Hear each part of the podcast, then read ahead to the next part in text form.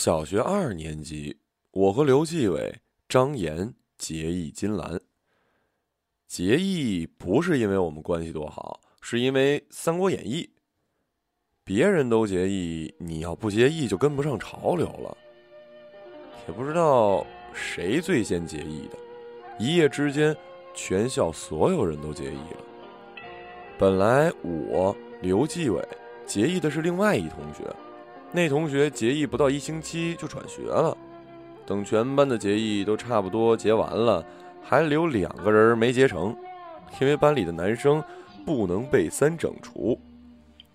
张岩就是一榆树，另一榆树是班主任的外甥，班主任，呃，也就是他小姨，剥夺了他的结义权。等我和刘继伟的兄弟转学后。张岩就跑过来找我俩，说要顶个名额。张岩说：“凳子得三条腿才能立起来，你们的第三条腿转学了，还剩下两条腿，两条腿不能算结义，只能算结婚。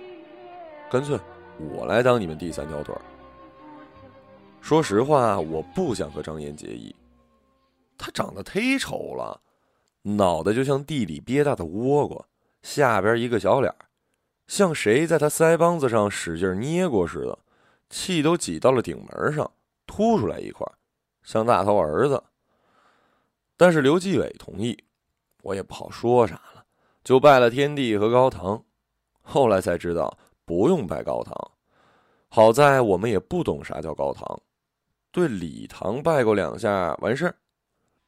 和张岩结义这么久，他一直不知道。每次我看见他，头一个想到的就是大头儿子，我心里就把他叫做大头儿子，但从来没告诉过他。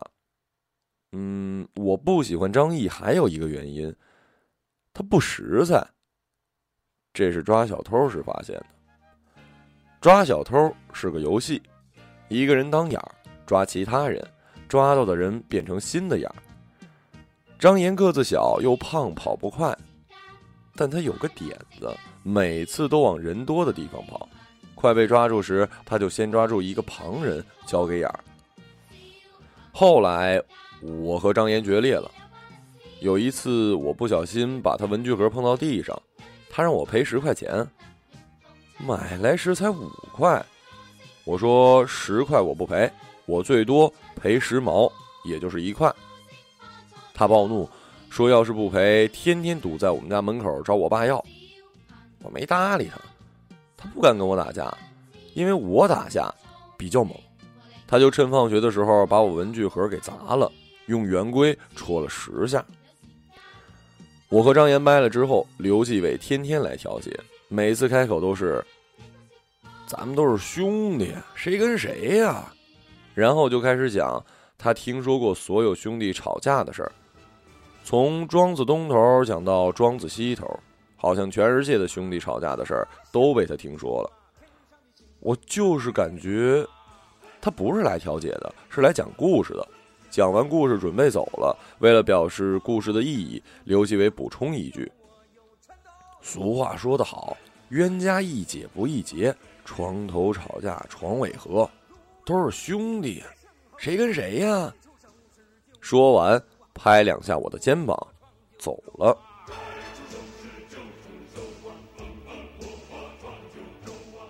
刘继伟小学时代最常用的一句话就是“俗话说得好”。有一回发作文，刘继伟的稿纸传到我的位儿上，我一眼就看见他把“俗话说得好，冤家宜解不宜结，床头吵架床尾和”写进去了。不过床尾和的和写错了，写成了交合的和。小学毕业后，我就没有见过刘继伟，再见是十年后的春天，那时候他已经不说俗话说得好了，而说说句实话。每回他都说说句实话，我就想到了 Frankly speaking，就想给他起个英文名叫弗兰克。他年纪轻轻，脑门上却有皱纹，脸上有褶子，不苟言笑，眉毛微皱，很对得起纪委这名字。唯一味道不足的是，缺了点威严，有点像《乡村爱情》里的刘能，带一点地里苞米要淹坏了的表情。当时我大学毕业一年了，考上了研，刘继伟大四，他中间留级了，他天天找工作，没一家单位要他。我就问他愿不愿意跟我去郑州摆地摊儿，他高兴坏了，说之前咋没想到这条出路呢？要去今天就去。我们都没有练摊的经验，我从古玩城倒腾了一些旧杂志到火车站卖，特别关注进一块卖一块五，读者、青年文摘进六毛卖一块。卖杂志的时候，我老想着制服诱惑。因为我特意穿了一套卖杂志的制服，动物园门口买的，胸前印个 “fashion”，鞋上印个“运动”。我想要一套卖石头的制服和卖切糕的制服，尤其是帽子，但不知道上哪儿买。在制服诱惑的体验中，我俩卖了一上午杂志，刨掉公交车费，赚了两块钱，正好一人一块。我和刘继伟中午吃的面条，吃完就不准备再卖杂志了，我们就去考察别的商机。刘继伟考察了一批挂链，感觉一只得好几十，问老板，老板说八块，刘继伟就跟老板砍价，本来准备砍到五块，结果砍到了两块五，刘继伟高兴的不得了，进了六十个，准备按四块卖，但是找不到摆摊的地方。刚摆好就被保安撵，撵的一下午换了仨窝，一只都没卖掉。收摊的时候，我们在别的地摊上发现了同样的挂链，一口价，人家开口才要两块五。我们都觉得不能再摆摊了，不摆还好，越摆腰包干得越快。我们就去找兼职，手机上网查到一家中介，去了交了七十块中介费。门已经进了，不掏中介费呢，不好意思，好像自己很穷似的，就掏了。后来讲了三个星期的家教，每星期一次，头一次试讲，后两次每次三十五块，算是把中介费给赚回来了。我们还不错，没啥钱，没啥钱，还撑了一个月，撑到最后连牛肉拉面都吃不起了，只能吃鸡蛋面。呃，鸡蛋面里没鸡蛋。刘继伟就骂，声音虽小，老板却听见了。老板说：“这道庙为啥没有鸡蛋里？因为便宜。”离开郑州的那个晚上，我和刘继伟都淋成了狗，在九八五路公交车上，凄慌的看着一城夜色在雨洗过的窗幕上流转。走过西大街时，看到了一家海底捞。刘继伟说。呃，就是火锅，是火锅，肯定好吃，是好吃。刘继伟毕业后回家当了交警，一个月六百块，一个月六百是听我爸说的。我在街上看到刘继伟，想跟他打招呼，却看见他老远把脸扭到了一边我知道他肯定看见我了，我就扭头绕一边走了。我念完研究生去了北京。手机里存有刘继伟的电话，也老是想起刘继伟，却一直没给他打电话。他这人好面子，自己混得差，就怕见到老同学。谁能想到有一天刘继伟主动打电话过来，他说他正带着秘书来北京考察。秘书我见了，一很妖娆的小姑娘。他说人家都有秘书，咱不能不配个秘书啊，又不差这几千块，关键是带得出去。谈事儿的时候有面儿，我就问他做啥生意啊？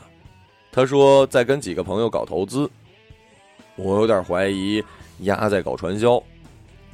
我们是在海底捞见面的，地方是我选的。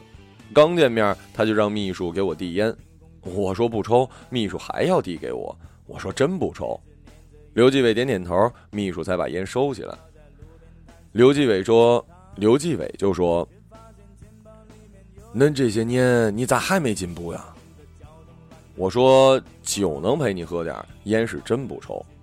刘继伟说：“好，等会儿让美女敬你酒，看你能喝多少。”他点着烟往椅背上一靠，手就搭在了秘书的椅子背上，然后开口问我挣多少钱。我指着秘书说：“估计跟他差不多吧，我也就是一个干行政的。”他说：“真的假的？那还不如回去跟他干呢。”说完，他又觉得不对，又说：“不是跟他干，是咱们一起干。”不过他真不信我在北京就挣那么一点钱，谁信呢？都挣这些钱，谁还上北京了？我说：“真是这么多，事业单位没啥钱。”他说：“那还干个球啊？”我说：“你到底是做啥生意的？”他说。还记得张岩吧？我在跟他合伙。张岩现在外号叫张三千，意思是每顿饭三千以下的不吃。刘继伟跟我聊他的生意，他的一个有意思的变化是，钱不能再用语言表示了，而统一用手势表示。比如说要三百万，就伸三个手指头，说这个数；要说五千万，就伸五个手指头，说。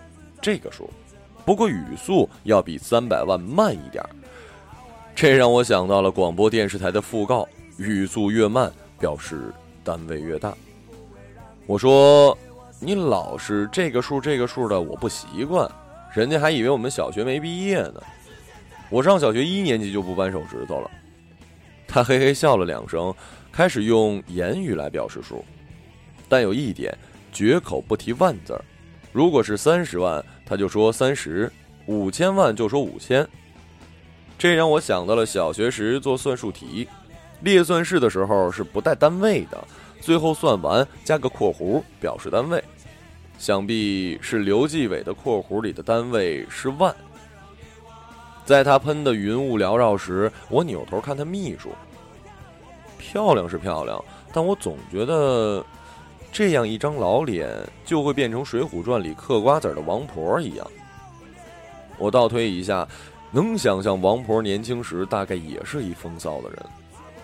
他果然殷勤的给我倒酒，我抿了两口，就说不能再喝了。我忘记了刘继伟跟我的谈话，有点晕晕乎乎。我怀疑在这时候抿一点酒就会让我醉。在这之前，我不止一次想过哪天刘继伟来北京，我要带他吃火锅、爬香山、逛博物馆。现在他来了，就坐在我对面。面前是热气腾腾的火锅，隔窗是热闹的街市。我在转脸去看闹市的街渠时，突然觉得无比的清醒。马路上一辆公交车压过雨水湿润的路面，我想到了二十年前甘平唱的。潮湿的心。